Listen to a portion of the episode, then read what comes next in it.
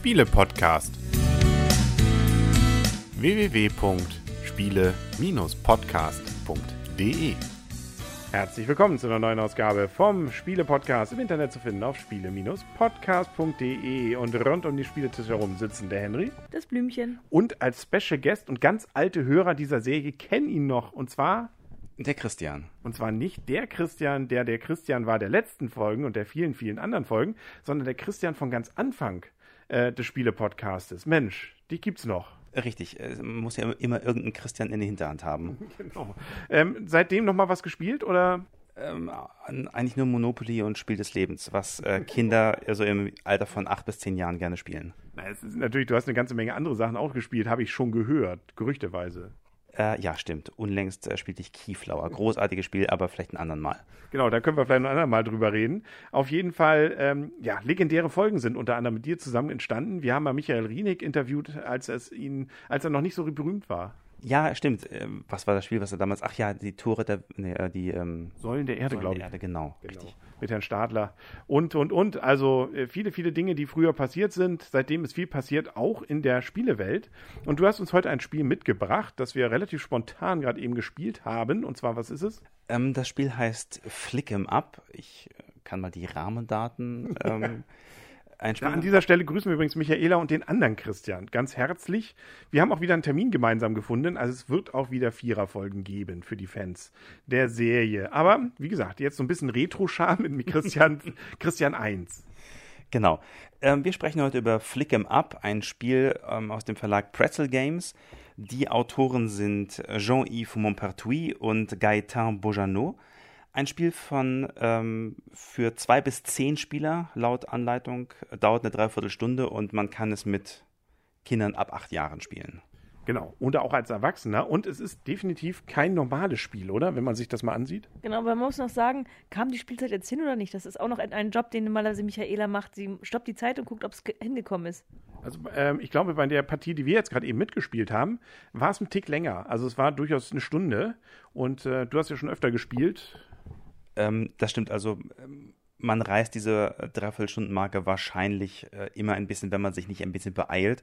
Das heißt, wenn man gemütlich spielt und nicht hetzt, dann ist das wahrscheinlich eher eine Stunde als eine Dreiviertelstunde.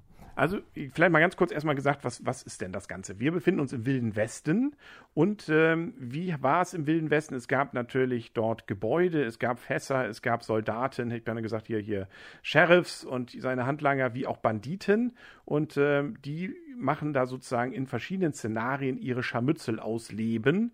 Und das Interessante ist, das tun sie nicht auf irgendeinem Spielbrett mit irgendwelchen Würfeln oder mit irgendwelchen Karten. All das sucht man in dieser Packung hier vergeblich, sondern wir machen sozusagen Karom in der Wüste.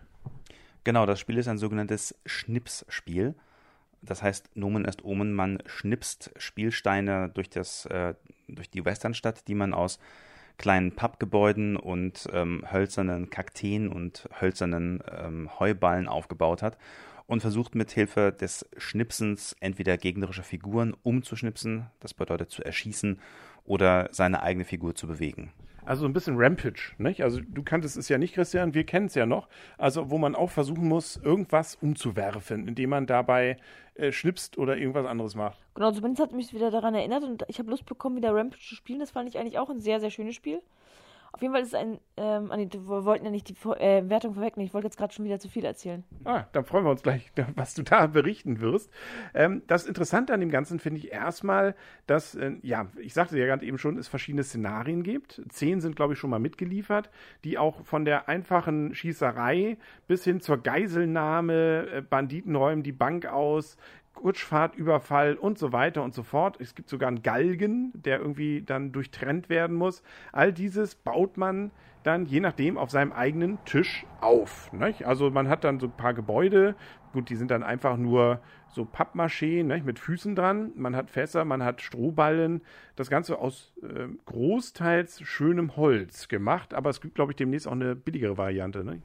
Genau, das Ganze erscheint doch jetzt im Oktober in einer sogenannten Plastikedition, in der einfach dann die ähm, hier noch aus Holz befindlichen Steine aus Plastik gefertigt werden. Wobei ich jetzt glaube, dass das dem Spielspaß jetzt keinen Abbruch tut, denn ähm, das Holz ist ähm, flächig lackiert. Also ob das nun Holz ist oder Plastik, kann man eben äh, von der Haptik her nicht unbedingt feststellen. Also ein normaler Spielzug ist immer so, dass man abwechselnd dran ist. Jeder hat erstmal seine fünf Recken und äh, man hat immer zwei Möglichkeiten. Entweder ähm, man nutzt seine zwei Spielzüge mit seiner eigenen Figur dafür, sie zu bewegen. Dafür schnipst man dann eben so ein Plättchen und da, wo das Plättchen liegen bleibt, da geht die Figur hin. Oder man schießt ähm, und dann nimmt man ein anderes Plättchen, schnippst dagegen und wenn das eine gegnerische Figur umwirft, dann ist sie getroffen. Und die hat dann Leben und das verliert sie dann dadurch. Und äh, ja, wenn sie dann kein Leben mehr hat, dann verliert sie auch komplett ihr Daseinsberechtigung auf dem Spielbrett und wird ganz äh, sogar, da hat man mitgedacht, hinten in das, da gibt es so, so einen Aufsteller, da so einen kleinen Briefschlitz reingeworfen, damit er auch ja nicht auf die Idee kommt, wiederzukommen. Genau, jedes Team hat eine sogenannte Teambox, auf der die einzelnen ähm, Spielfiguren markiert sind mit ihren Leben, mit ihren äh, Waffen, die sie bei sich tragen. Und da kann man dann eben entsprechend auch ein Leben entfernen, wenn, wenn die Figur getroffen wurde, oder wahlweise eben auch, dass die Figur dann komplett abräumen vom Spielbrett und hinten in einem kleinen Schlitz versenken. Man kann zum Beispiel auch die Gebäude betreten, dann haben die da so einen kleinen Schlitz unter dem Gebäude und wenn man da reintrifft, dann geht man ins Gebäude und kann von dort dann aus sicherer Entfernung rausschießen. Da waren wir auch ganz große Spezies gerade eben drin, ne? ja, aber man kann ja, was auch viel besser ist, man kann dann denjenigen, der im Gebäude ist, zu einem Duell auffordern. Oder man muss es sogar, falls er jemand drin sein sollte. Genau, dazu müsste man selber ins Gebäude. Also wenn zwei gegnerische Figuren sich im Gebäude treffen, dann duellieren sie sich. Und was passiert? Äh, Henry gewinnt. Genau, die alte Fußballregel. Also man macht ein losgelöst vom Spielgeschehen sozusagen geschehendes äh, Duell. Also die beiden stehen sich einfach gegenüber und schnippen sich gegenseitig an. Und wer zuerst umfällt, der hat sozusagen verloren. Dabei kommen sich die Gegner immer wieder ein Tickchen näher. Jo, es gibt zum Beispiel auch Dynamit. Das kann man werfen, das dann so in einem gewissen Umkreis alles platt macht. Ähm, also äh, viele Varianten und es gibt, glaube ich, auch schon Erweiterungen. Ne?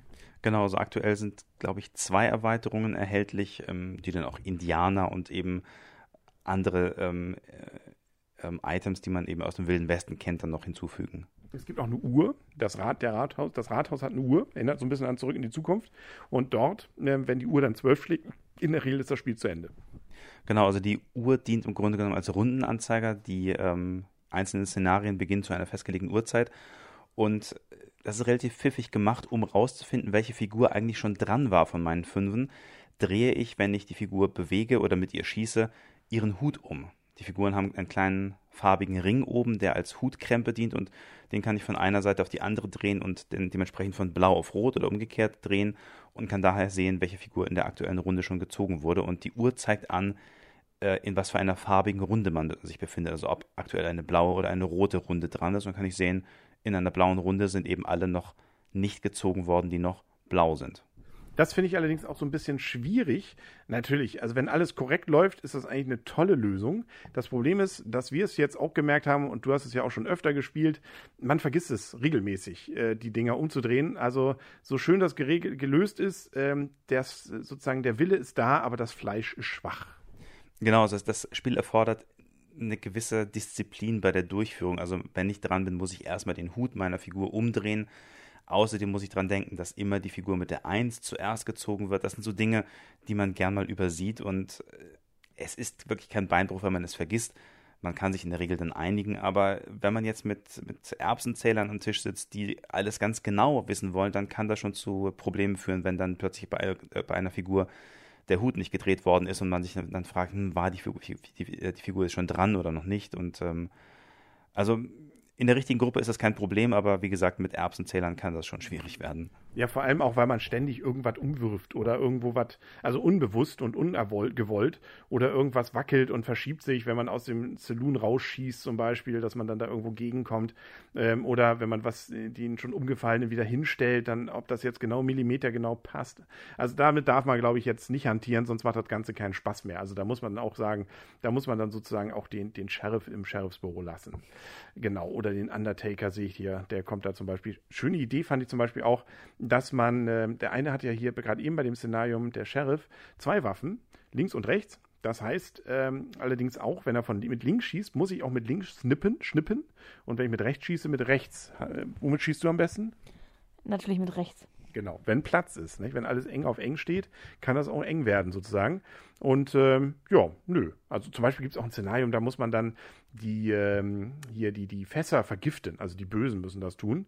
Ähm, und wenn das am Ende der Runde ihnen bei einer bestimmten Anzahl Fässern gelungen ist, äh, umso besser. Und das macht man dadurch, dass man eben sich in die Nähe buxiert eines solchen Fasses.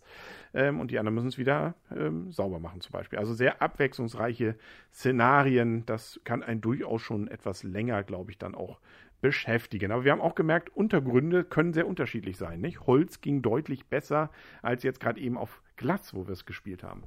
Genau, also da es ein Schnipsspiel ist, man also immer irgendwelche Scheiben oder kleine Pucks über die Spielfläche schnipsen muss, ähm, kommt es schon darauf an, auf was für eine Oberfläche man spielt. Und ein Holztisch zum Beispiel, darauf rutschen die Holzsteine doch relativ gut und ein Glastisch bremst extrem, äh, sodass man sich, wenn man an das Spielen auf Holz gewöhnt ist, ein bisschen erstmal eine Weile umgewöhnen muss. Ähm, also wir haben es hier gemerkt, dass die Glasfläche doch die Spielsteine deutlich abbremst. Also ich weiß nicht, ob man mit Karom Gleitpulver noch da was reißen kann. Ich hatte schon überlegt, ob ich das Gleitpulver noch raushole, ne? aber äh, ich glaube, das hätte sich hier in den engsten, kleinsten Ritzchen von unserem Tisch dann auch ähm, vergraben. Hätte ich es rausholen sollen?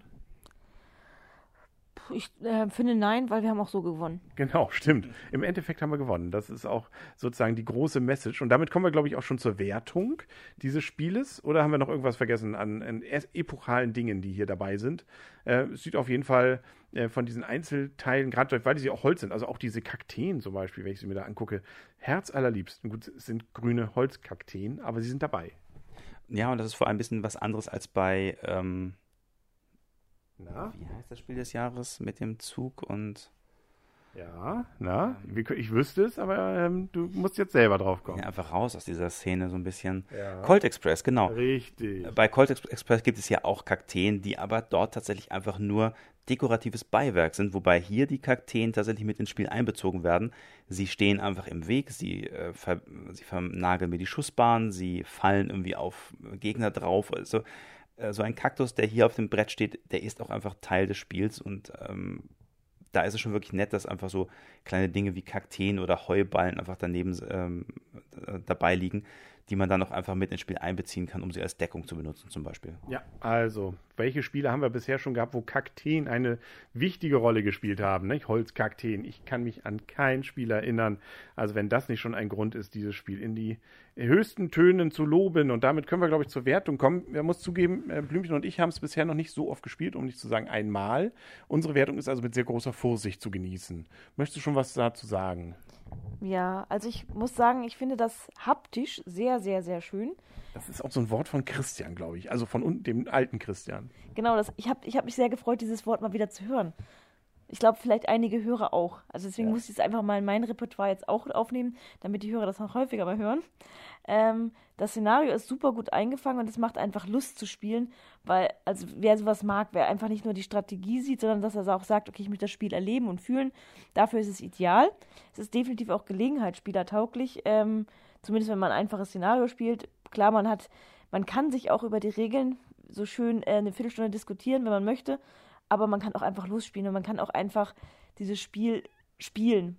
Ähm, wir haben jetzt auch vorhin gesagt, wenn man Korinthenkacker dabei hat oder Erbsenzähler, dann gibt es durchaus Probleme. Hat man das Ding jetzt berührt? Hat man es nicht berührt? Zählt das, zählt das nicht? Also man kann da auch schon sehr, sehr kleinlich sein. Dann macht es, glaube ich, auch wesentlich weniger Spaß. Das lebt ja auch vom Szenario. Allerdings muss ich sagen, dass es jetzt ein Spiel ist, was ich wahrscheinlich nicht super, super häufig spiele. Und ich glaube, die Z Spielerzahl von 10 finde ich auch absolut äh, zu hoch gegriffen also ich kann es jetzt ja nur nachempfinden, aber ich glaube, dass so äh, mit zwei Spielern kommt vielleicht ein bisschen zu wenig Stimmung auf. Deswegen glaube ich, dass vier Spieler einfach mal aus der Theorie heraus die ideale Besetzung ist. Wenn man das ein bisschen zusammen lebt und auch ein bisschen seine Rolle dabei lebt, macht das sicherlich zu ähm, viert am meisten Spaß, wenn man noch häufig drankommt und trotzdem eben auch ein bisschen sich absprechen kann und ein bisschen das äh, Szenario leben kann. Ich würde aber, glaube ich, nicht ähm, über 50 Euro dafür ausgeben. Und ich weiß nicht, wie häufig ich dieses Spiel spielen würde. Das, bei Rampage hat sich auch diese Abnutzung sehr, sehr schnell ergeben. Aber es ist auf jeden Fall etwas, wer solche Spiele mag, dem kann ich sie ans Herz legen. Bloß ist die Frage, ob man nicht auf die etwas günstigere Variante wartet. Und ich würde dem Spiel, ähm, ich spiele es gerne mal wieder. Ähm, und alleine wegen dieses tollen haptischen gebe ich ihm sieben Punkte. Dem schließe ich mich, glaube ich, in groben Zügen an. Also gerade dieses optische, auch wenn das natürlich äh, auch an unserem eigenen Tisch dann liegt, aber grundsätzlich finde ich das sehr schön, gerade durch das Holz. Also da bin ich auch nicht so ganz sicher, wie das denn jetzt dann im Plastik wohl wirkt, auch wenn es spielerisch sicherlich keine Auswirkungen hat. Sozusagen, dass das, die Stimmung wird, glaube ich, durch Holz einfach netter repräsentiert. Es sind viele tolle Ideen drin. Ich finde es auch spannend eben mit diesen unterschiedlichen Szenarien und weil die wirklich sehr unterschiedlich sind und eben nicht nur dumpfe Ballerei sind, sondern auch Dinge sind, wo man was anderes schaffen muss, irgendwo was hinbringen muss. Äh, ist, nachher gibt es, glaube ich, auch so eine Winchester, nicht, wenn ich das richtig gesehen habe, äh, die es ermöglicht, als Waffe nochmal gezielter zu schießen, weil sie dann so einen Lauf hat, mit dem man dann besser zielen kann. Also da hat sich jemand, glaube ich, oder die beiden Autoren sehr viele Ideen einfallen lassen, die das äh, wirklich zu einer, äh, ja, wie soll man sagen, äh, ganz anderen Karom-Variante dann auch machen. Aber das muss man auch sagen, es ist natürlich kein äh, Strategieknaller. Das heißt, es ist, geht hier sehr viel ein bisschen um Glück, aber natürlich auch um Geschicklichkeit. Ich habe auch festgestellt, wenn unser Tisch hier doch etwas zu bodennah ist, dann wird das Ganze auch für ältere Leute äh, recht rückenbelastend. Da sollte man dann vielleicht doch gucken, dass man es etwas weiter oben spielt. Äh, vielleicht dann auch nicht auf Glas, sondern auf etwas, was besser rutscht. Aber äh, gerade auch so, was weiß ich, jetzt da in die Saloons reinzugehen oder rausgehen. Es gibt sicherlich spielerisch auch so ein paar Macken. Also wir haben auch gerade eben festgestellt, theoretisch hätten wir uns auch alle in unseren Häusern barrikadieren können. Und gut, dann wäre es am Ende dann auf das das äh, entsprechende Duell rausgelaufen. Also man wird nur vom Spiel so nur bedingt gezwungen, sich eigentlich in die Schussbahn zu bringen. Das ist bei zumindest Szenario 2 gewesen. Bei den anderen Szenarien, äh, denke ich mal, wird es anders sein, weil man da ja von A nach B was bringen muss teilweise und irgendwo hin muss. Dann muss man raus, sonst geht das ja gar nicht. Ähm, also so gesehen, ähm, und ja, wie gesagt, es gibt auch natürlich Sachen, wo man auch äh, Ungenauigkeiten hat, weil ja, da verschiebt sich mal was. Äh, man weiß jetzt nicht, hat da was berührt, äh, wo stelle ich jetzt meine Figur genau hin, wo war denn die, als da plötzlich alles umfiel, als ich da irgendwo gegengekommen bin. Aber ähm, da darf man jetzt eben auch, da muss man eben dann eben auch ein bisschen äh, lockerer sein. So gesehen gibt es auch von mir sieben Punkte. Ich hatte Lust, auf jeden Fall die Szenarien eigentlich alle mal durchzuspielen. Ähm, und äh, danach wäre es das, glaube ich, dann aber auch so halbwegs gewesen. Also es ist jetzt auch nichts, wo ich sage, ja, das, das äh, hole ich jetzt jeden Abend raus und äh, verfeile jetzt an meiner Technik. Ähm, könnte man theoretisch machen, die Lust hätte ich aber zum Beispiel nicht. Aber so als kurzweiliges, eine Stunde, äh, mal ein bisschen sich gegenseitig mal ganz anders äh, auf dem Spielbrett, was man ja hier gar nicht hat, bekämpfen, finde ich eine schöne Sache. Also gerne wieder oder ähm, auf jeden Fall, aber äh, sicherlich kein Spiel des Jahreskandidaten. Ja, also einfach mal alle Szenarien durchspielen. Das ist also quasi Flick 'em Up Legacy. Genau. Ja, stimmt. Und wenn man jetzt noch so ein bisschen Story mehr, also da ist ja eine Story dahinter, nicht? Da am Anfang steht ja immer, was jetzt gerade passiert, die bauen aufeinander auf, ist auch so ein bisschen Time Stories. Könnte genau. man auch, könnte man auch so ein Spin-off drauf machen, nicht? dass man sozusagen bei Time Stories in diese Kapseln gesetzt wird und dann bei äh, hier Flick 'em Up wieder erscheint. Aber das ähm, ist eine andere Geschichte. Du darfst jetzt ein bisschen was erzählen, wie du das Spiel findest. Du hast es ja als einziger von uns auch wirklich schon öfter gespielt. Ich habe es auch als einziger gekauft. Stimmt. ja, ähm, ich kann die Kritikpunkte durchaus verstehen. Ähm, in der Tat äh, hat das Spiel ein paar kleine Schwächen. Wenn man halt wirklich defensiv spielt, dann kann es unter Umständen ein bisschen öde werden. Aber damit liegt es im Grunde so ein bisschen auf einer Linie mit anderen Kommunikationsspielen, wie meinetwegen jetzt ähm, Agent Undercover oder irgendeinem Werwolf-Spiel. Es ist eben das, was man daraus macht. Und das wiederum ist auch das Spannende, finde ich, an dem Spiel, dass ähm, eben durch die mitgelieferten, mitgelieferten Szenarien, aber auch das Spielmaterial, so ein klein wenig der Spieler ange, angehalten wird, auch selber was dazu zu erfinden. Man kann im Grunde diese Stadt aufbauen, wie man möchte ich hatte das ja vorhin beim Aufbau gesagt, muss ich an das Szenario jetzt auch nicht sklavisch halten. Das ist halt eine grobe Anleitung, wie man, das, wie man die Stadt aufbauen soll. Aber ob ich jetzt den Saloon nach links stelle oder nach rechts oder ob ich da eine, eine, eine Begrenzungsmauer hinlege oder einen Heuballen oder einen Kaktus hinstelle, ist eigentlich egal. Das heißt, ich kann mir überlegen, hm, in der letzten Runde hat das so und so nicht gut geklappt. Hier zum Beispiel der Saloon, den könnte man auch, auch mal drehen. Das ist ein bisschen nervig, dass man immer auf diese, aus dem Saloon nur in die eine Richtung raus kann. Vielleicht stellt man das, das nächste Mal andersrum hin. Ähm, insofern kann das Spiel durchaus ein bisschen Reiz entfalten, wenn man einfach anfängt, mit dem Spiel und dem Material wirklich zu spielen und zu gucken, welche Szenarien kann ich entweder anpassen oder sogar selber entwerfen. Und das ist etwas, wo ich sagen würde, das Spiel bietet deutlich mehr, ähm, an, also hat deutlich mehr Potenzial als zum Beispiel andere fertige Brettspiele, die mich ein Spiel spielen lassen und das in einer ganz bestimmten vorge vorgefertigten Art und Weise. Und hier kann ich deutlich mehr selber kreativ werden. Deswegen würde ich dem Spiel tatsächlich acht Punkte geben. Ähm, einfach um diesem ähm, mehr an kreativem Potenzial gerecht zu werden. Ja, Cool. Also so weit weg sind wir ja nicht voneinander. Ne? Und wenn man möchte, kann man auch Sprachen lernen. Äh, vier verschiedene genau. Sprachen sind dabei. Alle Szenarien in vier verschiedenen Sprachen. Die Anleitung in vier verschiedenen Sprachen. Also man denkt erst, oh Gott, was für ein riesiges Anleitungsheft, bis man feststellt, okay, ähm, das, was für mich dann wirklich relevant ist, das sind ja nur wenige Seiten. Also das hat man auch recht zügig, glaube ich, erklärt. Und du hast es ja auch schon mit Kindern gespielt. Das kam auch ganz gut an, oder? Ja, also für Kinder ist das ähm, erstmal vom Material her reizvoll, weil es eine kleine Westernstadt ist, die da wirklich auch plastisch vor einem steht. Das äh, spricht Kinder schon mal generell an. Nicht nur Kinder, aber äh, eben insbesondere. Und auch das Schnipsen ist etwas, was man mit Kindern durchaus kurz üben kann und ähm, da hat man als Erwachsener keinen großen Vorteil. Also es ist nicht so, dass ich jetzt als, ähm, als Erwachsener dem Kind irgendwie Längen voraus bin. Nein, also mein Sohn kann das sehr gut genauso schnipsen wie ich ähm, sodass man dieses Spiel auch durchaus auf Augenhöhe mit Kindern spielen kann, was sehr angenehm ist. Und nicht, nicht viele Spiele sind in der Lage, eben die Erwachsenen auf Augenhöhe mit den Kindern zu bringen. Aber ist es nicht ein Killerspiel? ja, es geht letztlich darum, Menschen zu töten und das Ganze möglichst auch dreimal hintereinander, bis sie alle ihre Leben verlieren. Also ich bin in der Tat ähm, ja gehalten, auf den nächsten Anschlag zu warten, bei dem jemand. Ja, also moralisch, moralisch nein. Also ich glaube, also jedes Räuber- und Gendarmspiel oder jedes Cowboy- und Indianerspiel oder was, was Kinder auch spielen, Ach ja, also das war jetzt auch überspitzt dargestellt. Das darf aber jeder Elternteil natürlich für sich selber einfach entsprechend bewerten. Aber in der Tat gab es ja bei der ähm, Wahl von Colt Express zum Spiel des Jahres genau diese Diskussion. Und ähm, vor dem Hintergrund ist äh, jetzt Flick im Up natürlich ähm, eine mittelschwere Katastrophe. Also jemand, der um, um Colt Express einen Bogen macht, weil da geschossen wird, der sollte Flick im Up möglichst gar nicht angucken. Aber es ist ja nur Holz. Gut, aber wie gesagt, und bei Colt Express kam genau diese Diskussion ich weiß, auf. Ich weiß, ich habe es auch gehört, ja, ja. Und insofern, ähm, wer das nicht mag, für den ist das eben auch kein Spiel. Wer aber jetzt sagt, nein, Colt Express war, war ein super Spiel vom Thema her, der sollte sich in der Tat Flick im Up mal angucken, wenn er denn mit dem äh, mit dem Aspekt des Schnipsspiels so ähm, sich generell anfreunden kann. Wobei spannende äh, Ideen, was, was kann man über Spiele so kritisieren? Da haben wir doch auch gelesen, Codenames, oder hast du mir doch erzählt, ne? Äh, beziehungsweise ich hatte den Artikel auch gelesen, wo dann kritisiert wurde, ah, das ist doch eigentlich alles nur kalter Krieg hier, der, der, und da haben wir doch ganz, das sind doch ganz alte, überkommene äh, äh, Ideen von aus den, aus den 70ern. Naja, gut, kann man so sehen, aber man kann auch sagen, bei Codenames ist das Thema eigentlich aufgesetzt. Aber egal, das sind andere Themen. Wir kommen langsam zum Ende. Ich glaube, das Blümchen ist schon langsam weggenickt ähm, und wir müssen auch ins Bett. Also ähm, so eine Schlacht mitten in der Wüste macht auch müde, glaube ich. Ne? Wir können auch in Saloon vielleicht eintreten, aber da ist ja nichts hinter, ist ja nur Staffage. Gut, dann wenn nix, niemand noch was sagen will, sonst möge er sich melden oder für den Rest der Nacht schlafen. Ähm, dann sagen auf Wiedersehen und auf Wiederhören der Henry.